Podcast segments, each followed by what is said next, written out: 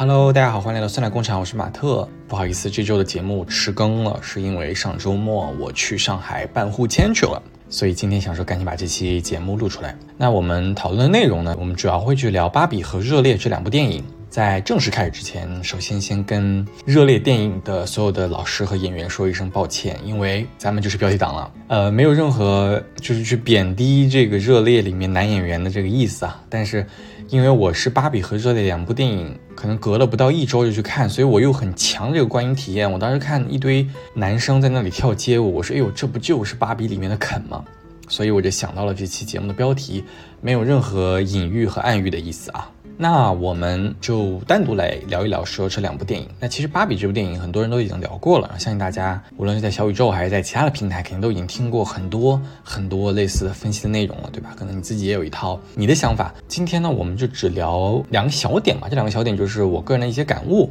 首先，第一个就是这部电影毋庸置疑肯定是非常棒的，对吧？我建议所有还没有去电影院看过的同学，无论你是男生还是女生，特别是男生，有机会还是可以去看电影院看一下的。很多话我觉得。就是他把它拿在台面上说也好，或者他以什么样的方式说也好，都是把我们现实生活当中的一些真相拍出来而已。只不过可能当时就有点像你看脱口秀一样的吧，他会呃调侃你。但是我觉得这个就是事实是这样的。举个很简单的例子，比如说现在我们在求职的这个职场当中吧，很多岗位它其实就会摆在明面上说，他会他会告诉你，他说不建议女生去申请某些岗位。对吧？比如说一些需要喝酒应酬的，或者是某一些很拼体力的。至少我自己在去年秋招的过程当中，我很明显跟我身边的朋友，无论男生女生，在准备的时候，我们都会去聊到这些话题，而且好像是一个行业的共识。所以我觉得所有的人都可以去看一下这部影片，他会把一些内容反弹给你的那种感觉再告诉你，觉得还是很有教育意义的，也有警醒的意义。里面的这个第一个点就是说，直接讲大道理啊，我觉得这个说实话。很多电影是很常用的手段，对吧？无论是像《芭比》，它是一个典型的女权主义电影嘛，但他们自己也会大方的去承认。首先，这种主义的电影，我觉得讲大道理是很普遍、很常见的一种手段，对吧？呃，最简单的就是我们的爱国主义电影，那《某狼》系列，或者是。国外的，比如说超级英雄啊，或者去他去拍一些什么欧美，特别是美国的一些这个英雄的时候，他也会去讲一些，比如说美国第一啊，超级英雄就要拯救全人类啊，他也会去喊一些这种很直白的口号，它是一种很直给的手段，但大家会希望说他能做的高级一点，这个我理解。里面有两个给我留下比较深刻的印象的。就我自己在看电影的时候，我也会觉得有点直给的地方。第一个就是当芭比她来到人类世界的时候，她跟肯刚来到人类世界的时候，她不是坐在一个公园旁边吗？然后这个芭比就在感受人类更多的情绪，她会发现，哎，人类社会有很多芭比烂的里面没有的情感，还会有一些不同的现象，比如说在现实生活当中，有人会老去，有人会呃离开，开心难过，对吧？各种各样的人都有。可能比芭比烂烂的要丰富很多。在拍这个芭比感受真实人类世界情感的最后一幕，他这个镜头落脚到了一个老人，就是芭比跟这个老人，他俩坐在一个公交车站。芭比看着这个老人，这个老人也看着他。芭比就说了一句说：“呃，你真美。”老人回了一句说：“我知道。”就是这个镜头，我我个人会觉得有一点就是只给了。假设啊，就假设说是一个在一个真实场景当中，你在公交 亭坐着。然后旁边有一个是一个普通一个路人吧，他出于完全善意的目的说了一句：“哎，你今天真好看，对吧？”其实你有很多种回他的方式，当然你也可以说我知道，反正就是当时那个场景让我觉觉得有点直给了。另外一个被大家吐槽，呃，也不说吐槽吧，就被大家调侃说太过直给的地方，就是当芭比携带着人类的妈妈和人类的女儿回到芭比 land 的时候。发现整个芭比 land 的芭比都被洗脑了。这个时候，这个人类妈妈她就说了一个将近一分半的独白。这个独白在小红书也好，在朋友圈也好，很多人都会转发。她也是以一个平铺直叙的方式，把女性在当今社会遇到的一些困境讲出来，内容非常的提炼，但是。大家这个吐槽的点就是说它跟整个电影不搭，因为整个电影就已经是比如说魔幻加现实，对吧？然后里面有很多不同的手法，会以玩笑啊梗的形式去包装这些内容，但是好像这一段独白是直接扔到你脸上的那种感觉。内容本身没有问题，只不过可能大家会想说，哎，这个形式能不能优化？所以我同意，就我理解他讲大道理。但是确实，我觉得我不知道是不是贪省事儿还是怎么样，就是这些方式它确实还可以包装。我觉得有些地方可以可以删掉，就它这个电影有些地方太长了。比如说他们每次从巴比烂到人类社会的时候，那个过渡的那个片段，对吧？我可能看过一两遍我就知道了。结果他每一次就无论谁从巴比烂的到人类社会，还是人类社会到巴比烂的那个过程，他都要拍一遍。像我觉得就那些镜头可以短一点。因为我已经 get 到，OK，你有一个很魔幻的过程，我个人就觉得就可以了。你可以留更多的空间去包装你真正想说的话。那往下推，对吧？除了这个只只给道理之外，还有一点很多人吐槽，就是说这个肯这个形象的转变太过生硬。可能，他来到现实世界之后，学了很多当下这个父权社会当中的一些糟粕，比如说什么男的都是牛仔的形象，都喜欢马，然后。这个支配家庭属于就是女的就要听男的，就类似于这样的一些东西，他学学过去了，然后他带到了芭比 land 之后，我们会以为芭比跟肯之间会有一场大战，但这个肯过来说了一段独白，就是说，哎呀，他有多伤心，他有多难过，这个其实不是他的本意，他不想这样，他觉得很累。我在豆瓣上看到一个锐评，就说为什么要这样去写肯这个角色，就让肯这个角色去死不就好了？我个人的一个想法是这样的，肯呢，首先他跟芭比一起来到人类社会的时候，他俩都学了一些东西，但他学的比芭比更少，就他们两个都学了一部分，但是呢，离成为一个真正的人还差很远，所以他们花了很短的时间学了一些皮毛带回去了。在肯只学了一个皮毛的情况下，你看他成为了一个什么，对吧？他刚回到巴比兰的时候，他成为了一个很畅销的玩偶，我觉得这是一个非常高级和巧妙的表达方式，就是。为什么它能够成为一款畅销的玩偶呢？芭比这个玩偶为什么在一开始的时候是非常畅销，然后到后面又会被大家唾弃？就为什么在妈妈那个年代的小时候，大家都很喜欢买芭比，但在这个人类女儿非常讨厌芭比，就是因为曾经的芭比是一个符号化、标签化、非常肤浅的一个女性的家庭主妇的角色，它有很多的争议，在很多播客里面都聊过了，我们就不去讲了。芭比只有在那段时间是。畅销的，随着大家性别意识的崛起，或者说人类文明的进步，对吧？我们慢慢慢慢觉得这个东西在标签化、符号化会给现代女性很大的压力，所以我们把它抛弃了。肯，他也只学到了父权主义的一些皮毛，所以他回到芭比烂了之后呢，有一段时间肯这个玩偶能够大卖，就他处在曾经芭比早期的那个阶段，就是这个糟粕被现代社会追捧的这样的一个手法。那往后就是说，哎。这个肯他为什么会说那段话，就是因为他离一个人差的太远了，或者说他跟芭比都比不上，就他学那些东西都不够他去消化和理解，所以他能够做出这样比较幼稚的行为，或者说他不知道怎么去处理消解肯和芭比这个矛盾，就让肯这个角色继续袒露心声，或者说就是你懂吗？就以一个比较柔和的手段去消化这个东西，也能够理解，就是你可以把它理解成是一个傻傻的玩偶。他不是一个聪明的人，然后他学这个父权主义的东西呢，也没学得很深。我是倒推着，就是如果是这样理解的话，我觉得肯这个转变是这样。但我在看的过程当中，我也非常同意，确实是有点生硬。另外呢，就是这就这一大点所谓的剧情的直给和生硬之外，我在看电影当中还有一点让我不太舒服的地方，就是在芭比回到芭比 land 之后。他发现一切都大变样了，他整个人就丧失了信心。人类的妈妈和女儿都在劝他说：“哎呀，你能不能振作起来？你要去拯救这些芭比啊！”但这个就是主演 Classic 这个芭比，他就躺在地上，他就说：“我不行。”他说：“我不像这个主观芭比一样，或者我不像什么医生芭比、科学家芭比，我不如他们聪明，我不如他们有能力。”就那一段的时候，让我有点不舒服，是因为我觉得这个在传递的内容不就是说你的出生是什么样的，你以后就是什么样的吗？我想说，你来人类社会看了这么多，你看了更多的可能性，你看到了很多巴比烂的没有的东西，为什么你还要因为你在出场设定的时候是一个 classic 芭比，你就把自己变成一个普通人，就觉得自己什么都不行？就那一段，我多希望他能够撑起来觉醒。对，反正就是在我在看他那一段摆烂的时候，我就有点不舒服，我就觉得你你在干嘛呀，对吧？所以后面这两个人类离开巴比烂的时候，我还挺开心的，我想说赶紧走吧，就是别管他们了。但这个剧情的推演就是，哎，人类的妈妈呢，她回到了巴比烂的，说了一个一分钟很直白的宣讲之后，所有的芭比被反洗脑成功，我一下子就悟了。你看巴比烂呢，它遇到的问题什么？遇到了就是父权主义的觉醒，然后这个父权主义呢，又是很糟粕的东西，就是它离我们现代社会。可能他倒退了，按照道理对吧？他可能是一战、二战之后美国当时那种样子，就是女生不工作都在家里，一切都听男的，所以他是我们现代文明的一个倒退。作为当时的那些芭比，他们是没有经历过这些东西的。他们没有在这样的痛苦的生活当中生活过很久，他们也没有经历过我们现在人类科技的爆炸呀，或者说女生又返回学校，像我们现在这样的这些经历。那芭比她是没有这样的知识的，他们也没有经历过现代女生们、女性们在经历的痛苦，也只能由人类的妈妈来说出来这个事情。为什么？因为她在这样的真实的社会当中，就是一个比芭比烂的还要复杂、残酷的现实生活当中，她生活了很久。他挣扎过，并且他一直在抗争，而且他也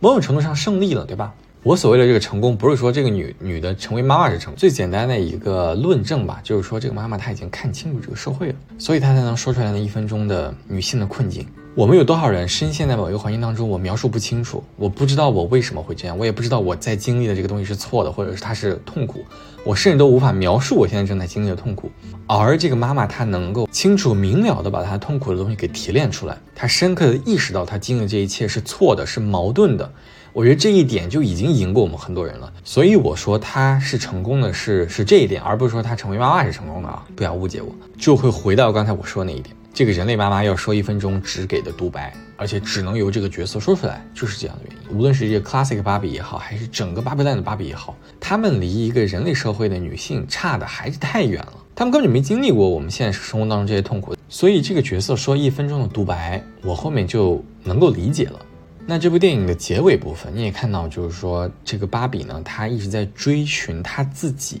我其实觉得也有点奇怪，就是你一定要追一个什么吗？就是哎，有的人他是什么，有的人他是什么？为什么你就不能？就是你一定要说追求什么？有可能是因为他本身这个 classic 的芭比形象就是一个被大家唾弃的一个形象，然后他已经意识到这个这个给大家传递的能量是不对的，和他的形象本身的定位可能有点问题了。按照当下的价值判断，所以他需要一个新的身份。那这个新的身份能什么呢？就是成为一个女人，成为一个真正意义上的女人。因为只有你成为了女人，你才能完全理解芭比 land 曾经发生的这一切和已经发生这一切。就他后面不是肯也开始融入这个社会了吗？对吧？这一切慢慢慢慢就会更加贴近我们真实的人类社会。他想要理解这一切，他想要学会和体会更多东西的话，最简单就是真正的成为一个人类，来现实世界感受这一切。所以我觉得他这个收尾也挺好的吧。就中间确实，我在看这个电影中间的时候，我也有很多这个疑问。我也是后面听了很多期播客，加自己去复盘这些问题，我的哦想明白，大概有可能，我猜测，对吧？这些主创他可能是这样安排这个剧情的。所以如果有过度解读，也就当做是我自己的自嗨了。那这部电影就先聊到这里。下一部电影呢，我们聊一聊《热烈》，再次去跟这个王一博和里面所有的演员说一声抱歉，没有就是要讽刺和贬低的意思啊，单纯就是说，哎，看这个电影的视觉感受。那《热烈》这部电影大概讲的就是一个爱跳舞的小孩，他通过自己的努力和团队，在杭州的亚运会上赢得了一块跳舞的奖牌，大概是这样的一个故事。那这部影片的名字叫做《热烈》。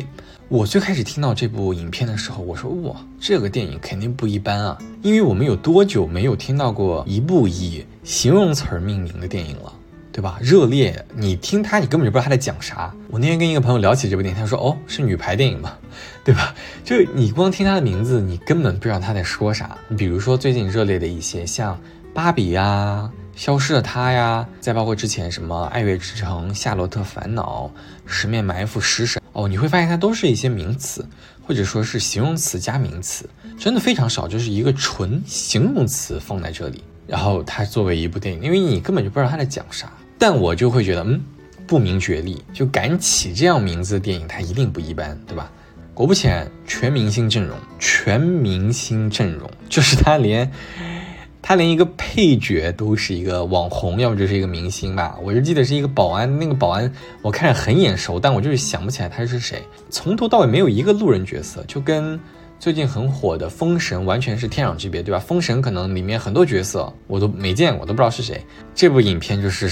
我保证，就大部分中国人你去看都你都认识。而且他在一开始的时候，就影片开始的时候，他不会放一些，比如说导演啊、制片人的这个名字吗？热烈，他的制片人，我得我感觉得有放了十几个，就是我我从来没有看过一部电影的制片人有这么多人。我就不去剧透了啊，很多角色，但是想单单拎出来几个角色去跟大家讲一下，我觉得诶很有趣的安排。比如说第一个就是王一博嘛，那说实话，整部电影我在看下来的时候，我没有觉得王一博让我出戏，我觉得他哎演的还不错，但是有些地方我觉得还是有一点生硬，毕竟他是舞蹈出身的嘛，他能够演电影，我觉得已经非常非常棒了。但是因为这个影片当中的大咖有很多，呃，像跟王一博搭戏最多就是黄渤老师。黄渤老师简直就是就是演什么像什么，就是天天都在综艺里面呀，《封神》刚看过他，然后这个热泪里面有他。最开始他出场的时候，我觉得完全不搭，结果越看我越觉得他像，我甚至都相信了。而且真的在后半段的时候，他真的上台跳舞了，就是我也会相信他可能之前真的是一个街舞冠军。所以在跟这种大咖 PK 的时候，那。那自然而然没办法，对吧？咱们作为一个新生界的演员，肯定就会有一点点稚嫩。就他可以把这个情绪，比如让他哭，他可以哭；让他笑，他可以笑；让他深思，他可以深思。但可能你让他深思里面再加一点自然的东西，可能就没办法。就比如他深思，他可能就只能把深思这个角色演，这个场景演得非常好。扯远了，我在没有资格点评别人的演技啊，不不点评了，结束了。夸完了这个王一博老师，夸完了黄渤老师之后，哎，有一个角色我觉得很可惜，就是。张海宇演的，就张海宇，我认识他是在《演员的诞生》还是演什么《演员请就位》，就类似于就是选拔演员的那个节目里面，我我知道的这个演员，我觉得他很努力，而且他在这部影片当中呢演的这个角色也有点谐星的成分在里面吧。我唯一觉得啊，就是他在这个电影当中让我不太喜欢，甚至有点不舒服的地方，就是他的妆容。我不知道为什么，就是他的脸特别的白。我没有去看，就是这个任何关于影片的采访，我也没有去调研啊，就是单纯谈观感。我不知道是这个演员还是这个角色的问题，他脸上我感觉有点涂了一层粉一样，就有点像唱戏的，就唱京剧往脸上涂那个粉，就感觉他就有点怪怪的。可能是那个电影屏幕特别大的时候，而且跳街舞的那帮人，特别是王一博，就很多镜头都在给王一博嘛。那王一博基本上就是素颜出镜，跟一个就是很明显满脸都是白色的粉的那个人在一块的时候，我就会觉得，呃，张涵予老师的这个角色让我觉得不舒服。我甚至每次看到他出场，我都都不想看他，你知道吗？就我觉得有点可惜了。他这个角色还是挺有趣的，但但这个因为这个妆造，而且中间有。这儿他出了一个偏黄的一个头发，然后中间又有点黑，就完全不要就就觉得他得罪这个造型师了，就完全不懂为什么要给他安排成这个这个形象啊！大家如果去看你就知道了。除了大家演技呢，我觉得他在一些角色的设计上也非常的巧妙，比如说就是黄渤老师这个角色，我觉得他很多剧情的安排有点像就是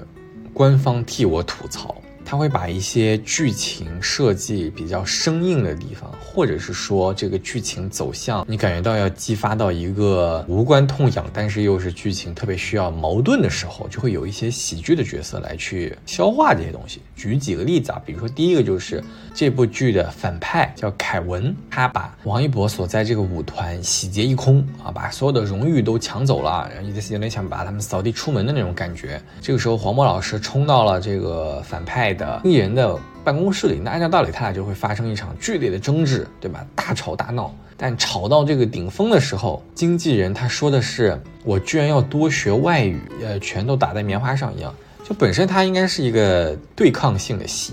但是他让两个喜剧角色去消解了这样的。因为说实话，就它是一个必须要交代的剧情，但是呢，对于主线又没啥影响。就我必须要营造一场反派跟主角之间的矛盾，但是你黄渤跟那个经纪人他俩之间的矛盾呢，又不是非常重要的，所以无所谓。我我，但我需要交代，那我就用以这样柔和的方式把它消解过去。还有就是王一博的家境，王一博家境很惨，比如说他们家没怎么没什么钱，然后他自己一个人打四五份工，妈妈都替他去唱歌，然后他爸爸又去世了，就是他家境很惨。然后黄渤在跟他这个吃面的时候，黄渤就说：“哟，你这个家庭真惨呀。”然后还有什么？我感觉有点像吊凳一样，就是说他吃面突然卡住的那种感觉。反正就是类似于这样的一些手法吧，就他会让一些生硬的剧情和不重要的支线，但又必须要完成的一些事情，快速柔和的方式消解掉。我觉得这部影片这一部分做的还是不错的，所以说我我给他很高的分数。除了演员角色之外啊。里面有一些点，我觉得也非常好。首先就是他说的都是实话，比如说他会告诉你，他会很直白的告诉你，跳舞不赚钱。这里面我记得有一幕给我留下很深刻印象，很多舞者应该是真实的跳舞的比赛的冠军或者是一些名人吧。在一起吃火锅的时候，每个人会去讲说他因为跳舞啊，比如跟家里人闹掰了，或者我因为跳舞没钱，但我就喜欢跳舞啊，我这辈子就为跳舞而生。他们说那段话的时候，我觉得就是不是这个角色在说话，而是他们本人在现实生活当中说的话。那一幕我觉得还挺挺动容的，就是因为他明确的告诉了大家，我这部是热爱街舞，是宣扬街舞文化，但是我也要告诉你，如果你想靠这个热爱东西赚钱，它不赚钱。第二个呢，就是他反复在说一句话，我觉得很好，就是说只要你相信他，他就相信你。就是这个王一博一直坚持他这个主角完成这一条线，这是他信念感这个东西吧，有点鸡汤。但是我在看这部电影的当下，我很需要这样的鸡汤，因为我当时遇到了一些我很焦虑的事情嘛。但我觉得，哎，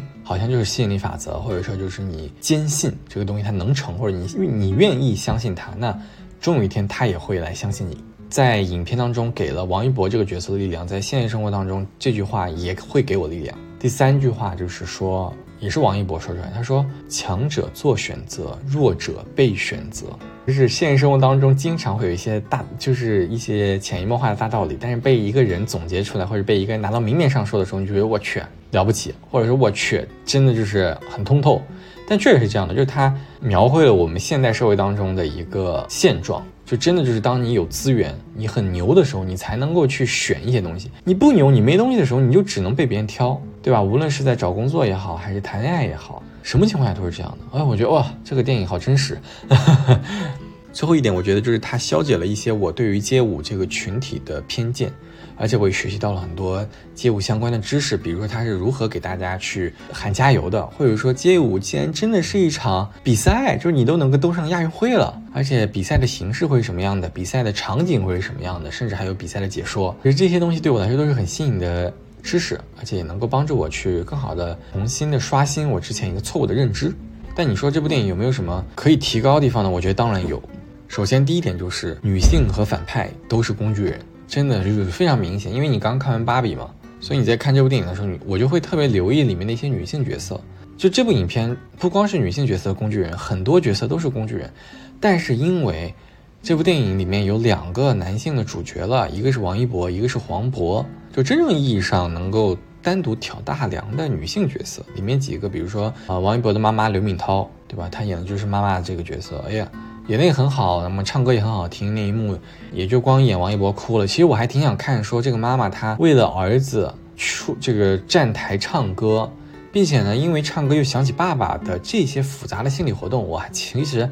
还挺想看刘敏涛老师去演一演的。然后另外呢，就是宋左宋祖儿在这部影片当中演了王一博的女友嘛，也纯纯是一个工具人，就长得又好看，又是记者，完全推动剧情，甚至还有官方吐槽黄渤说：“我哎呀，我就就是把你女友当工具人，利用了一下你女朋友，给你送了个门票，推进了一下剧情，真的就是这样的。就他在里面也没啥东西，就除了哭，除了美哭就没别的东西了。第三个就是王菲菲老师，哎呀，我很喜欢她，在看浪姐的时候，她在这里呢。”就是这个舞团，他们会挂每一个舞团里面人的旗帜。我个人理理解，就是你越靠近 C 位，就说明你在这个舞团当中的资历越深，而且你越牛逼。王菲菲老师她的这个旗是挂在他们舞团的第二位的，但是我在整场电影当中，我一个她单独跳舞的镜头都没看到。我就真的有点失望了，因为我我记得王菲菲老师她也是女团出身，对吧？她应该有很强的舞蹈功功底啊。当然，可能她跟这些跳街舞的比，可能不是一个舞种的。但我觉得你，对吧？你这个舞团当中就这一个女性角色呀，她不能 solo 一段吗？她不能更加出彩吗？我不知道是角色的设计还是演员的要求啊。反正我就觉得有点遗憾。我一直在期待说王菲菲老师能够炸的来一场，根本就没有，从头到尾一点都没有，连总决赛都没有她单独 solo 的镜头。我就这点不太，就真的觉得有点就是多给女性角色一点发挥的空间。公反派也是一样嘛，比如说那个凯文，哇，纯纯纯纯一个就是富二代天才。首先富二代就是他真有钱，然后呢小肚鸡肠，对吧？莫名其妙就一定要激起一个国际化 PK 中国，对吧？他一个人莫名其妙拉了一堆外国人 PK 中国队，就一定要营造出这种不光是反派，你还得还得是外国，就这种莫名其妙的一些东西。然后再加上整部影片没有出现任何一个反派。这个凯文去练武健身的镜头，但人家就是很牛逼，对吧？就是能够跟就是跳舞就是很牛，然后有一一大堆粉丝。那在我这看来，他就是个富二代的天才，也是一个很单薄的人物形象。最后一点就是，如果硬要吐槽的话，就是我觉得陈硕就是王一博，他的家装修的太假了，而且在外负债五万的人，他家根本就不像一个负债五万的家。而且他的房间装修的有点像韩雪之前拍的一个什么外卖员的快递片，不知道大家有没有看过？就是韩雪的韩雪老师，她很早之前当导演，也是参加综艺节目嘛，她拍过一个外卖员的家，那个家我感觉我都住不起，就是哎呀不接地气，脱离现实啊，一这样就会让我跳戏。所以很多那种，比如说像《爱情公寓》啊，像《家有儿女》里面的东西，说实话我很难代入，因为我觉得你们就是脱离现实啊，你你过那个家庭就不是大部分中国家庭过的样子。对我觉得美国的很多游戏搞得真的很像，就是现代生活当中，农村长啥样就是啥样，对吧？你家里长啥样就是啥样，你拍那个东西就不是我们普通人的生活，那你让我怎么代入啊？我也不知道为啥，是因为真实东西不能拍，咱不敢，咱不，咱不敢瞎说。对，然后最后一点。我觉得这个影片它如果做到就是满分啊十分的话，我现在给它打个八分。如果它这这个点做到就是一个九分。我在看的过程当中，说实话，我看到后面已经不太在意王一博了，因为我觉得他就是一个众星捧月，所有人都围着他转，有爱他的妈妈、舅舅，还有小沈阳这个角色帮助他、理解他、支持他。然后舞团里面大家也都很喜欢他。教练也也后面也愿意栽培他，然后他的这个女友也莫名其妙蹦出来，很美很优秀，也愿意帮他，就是你就感觉啊，所有影片都围绕他他转。他在中间遭遇打击和痛苦的时候，那些点我能够 get 到，我觉得这些就是真人真实的人，是普通生活。说实话，看到后面，除就是相比于王一博，我更想要看到的是他舞团里面那些普通人。那些口口声声说无法养活自己，那些真实的说我现在每天就跟家里失联，我要跳舞，这些人他们在参加这个比赛时候的感受，他们经历多少的痛苦才能够站上现在这个舞台？而且他们在这个社团也好，在这个比赛当中摸爬滚打，参加那么多场比赛，你也只是一个配角，真正代表你这个团队出出战的，你甚至都没有资格去跟。这个凯文大反派去 PK，对吧？是一个刚来到你们团队两个月的众星捧月的一个天才少年，他把你的舞蹈动作拿回去用了一下，这个就是你唯一出彩的地方，我完全不能接受。说实话，看到后面我更想看这些普通人，就你们是咋想的？你们付出多少努力，你们才能站站到这样？能不能我们有一部片子，就是拍这种小角色啊，要拍这种真的普通人啊？就这部电影如果能够这个利益立成这样，就是这个王一博他不是真正出彩那个人，王一博他这个形象只是一个配角，他站上这个舞台，我觉得就够了，就已经能够很让我带入了。呃，他们最后这个队伍获得奖牌的时候，我已经明显听到身边很多人就开始哭啊、抽泣啊，确实很燃，也确实很有团魂。还是那句话，推荐大家去看。